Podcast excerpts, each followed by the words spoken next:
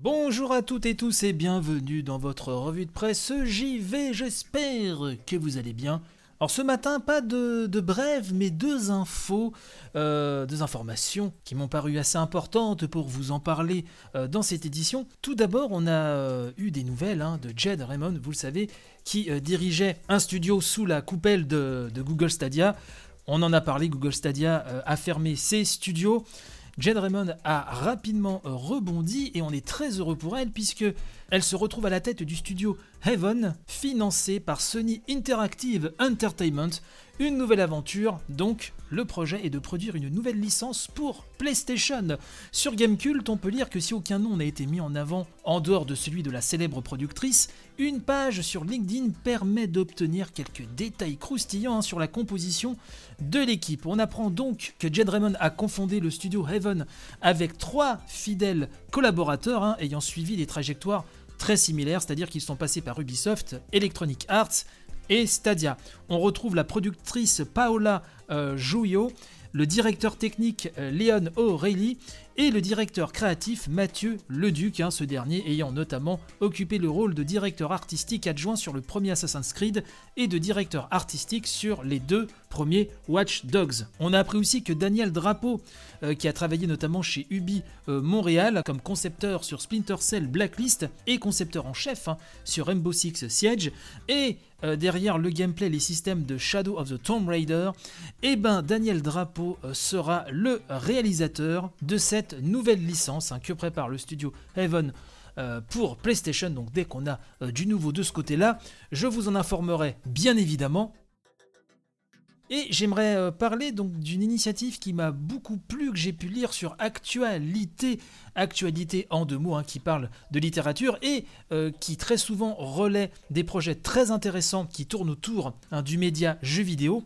Et l'actualité nous parle du Grand Bol d'Air. Alors, le Grand Bol d'Air, plus précisément, c'est le titre d'un jeu gratuit hein, sur la langue française. Oui, puisque vous n'êtes pas sans ignorer que le 20 mars, c'est-à-dire dans deux jours, hein, ce sera la journée internationale de la francophonie 2021. Et donc au sein d'une semaine complète de réjouissances hein, sur la langue française, ça, ça a commencé déjà euh, dès le 13 euh, de ce mois, beaucoup d'initiatives ont été euh, portées et parmi euh, celle-ci, un jeu vidéo, le Grand Bol d'Air, hein, qui est jouable en ligne et qui propose euh, de mener une enquête. J'ai essayé ce jeu gratuit. Euh, je vous mettrai le lien bien sûr dans la description de l'émission comme d'habitude. C'est une sorte de visual novel, bien sûr facile d'accès, dans lequel les joueurs, alors le cœur de cible, hein, euh, nous dit-on, sont les 12-18 ans, vont pouvoir donc mener une enquête avec solo, mélodie et tempo, camarades de classe, dans leur quête du grand bol d'air, donc un vivant sur une île, hein, je vous lis le pitch, dont l'air est devenu suffocant suite à l'explosion d'une parfumerie, ils doivent trouver le moyen de purifier l'air et de trouver la raison de la catastrophe.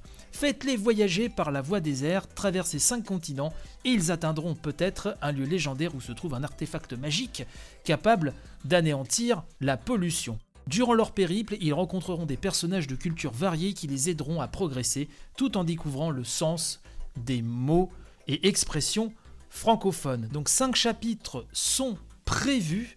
Euh, et le premier, donc c'est jouable tout à fait gratuitement, hein, euh, le premier euh, est accessible via hein, le site du ministère de la Culture. J'ai été essayer donc ce jeu, ce premier chapitre. Et donc la première chose qui est intéressant, c'est que même si le public ciblé donc sont les 12-18 ans, selon votre niveau en français, il y a trois niveaux de difficulté. Enfin, trois niveaux de difficulté, je ne sais pas si on peut l'appeler ainsi, mais en tout cas, trois niveaux d'accessibilité au début du jeu selon votre euh, niveau en français. C'est-à-dire que des enfants qui apprennent le français vont pouvoir trouver un niveau adapté. Euh, J'ai commencé ce premier chapitre sur deux modes de difficulté. J'ai essayé le mode de difficulté entre guillemets élevé, c'est-à-dire au tout début du jeu, on vous demande si vous maîtrisez un peu, moyennement ou euh, beaucoup la langue française. Donc j'ai essayé le mode où on est censé parfaitement maîtriser la langue française. Et là, le langage est très soutenu, hein, vraiment.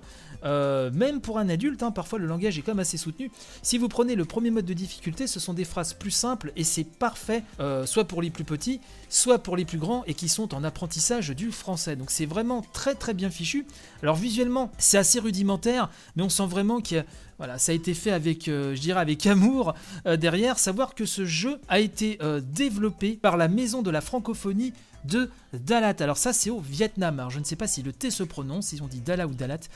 Euh, si vous pouvez m'aiguiller là-dessus euh, sur les réseaux sociaux, et si j'ai fait une petite euh, erreur en le prononçant, n'hésitez pas à me, mettre un petit clic à l'arrière-train. Et donc le but du jeu, bah, c'est une enquête en fait, hein. on suit trois personnages, ça se joue à la manière d'un visual novel, c'est-à-dire vous avez des phases de dialogue, des phases où il faut cliquer sur l'écran, mener sa petite enquête, la direction artistique fait un peu penser, vous savez, à, ces mangas un petit peu occidentalisés qui essaient de se rapprocher du style manga. Donc c'est parfois peut-être un petit peu limité visuellement, mais je pense que pour un jeune public, ça va euh, vraiment le faire euh, sans souci. On voit que ça a quand même été soigné, il y a des jolis effets parfois. Je ne pense pas que le jeu a eu un budget et, euh, un staff derrière énormissime, donc on sent vraiment l'effort de faire quelque chose de bien. Le seul petit reproche que je pourrais faire, c'est que parfois certains icônes, au niveau du, du HUD, au niveau de l'interface, il y a certaines choses qui sautent pas forcément aux yeux, qu'auraient euh, peut-être mériter plus de détourage lumineux, plus de focus, etc. Surtout pour le jeune public. Parfois, il faut un petit peu faire sa tambouille, mais globalement, euh, c'est quand même bien fichu. Je pense que ça peut intéresser un public varié. Et surtout, donc, le but du jeu, c'est euh, de découvrir la langue française, de résoudre des énigmes en découvrant même de nouvelles expressions hein, venant de la langue de Molière. Et donc, c'est vraiment, je pense, que ce soit la philosophie qui entoure le jeu, euh, avec des thématiques très bienveillantes, c'est à essayer. Si vous pensez euh, que certaines personnes de votre entourage pourraient être intéressées par ce jeu, bah, n'hésitez pas parce que c'est gratuit, c'est en ligne. Alors c'est une version euh, qui se joue sur navigateur, hein, sans souci. Nul besoin de télécharger quelque chose. Et vous avez aussi une version mobile hein, qui est accessible la version mobile, je ne l'ai pas encore essayé. En tout cas, ça s'appelle le Grand Bol. Hein, n'hésitez pas à aller voir ça. On ne peut que saluer cette initiative. Voilà un petit peu ce que je voulais vous dire euh, pour cette édition. N'hésitez pas à partager un maximum. Hein. Je compte sur vous. Et de toute façon, on se retrouve dès demain pour une nouvelle édition. Allez, bye bye.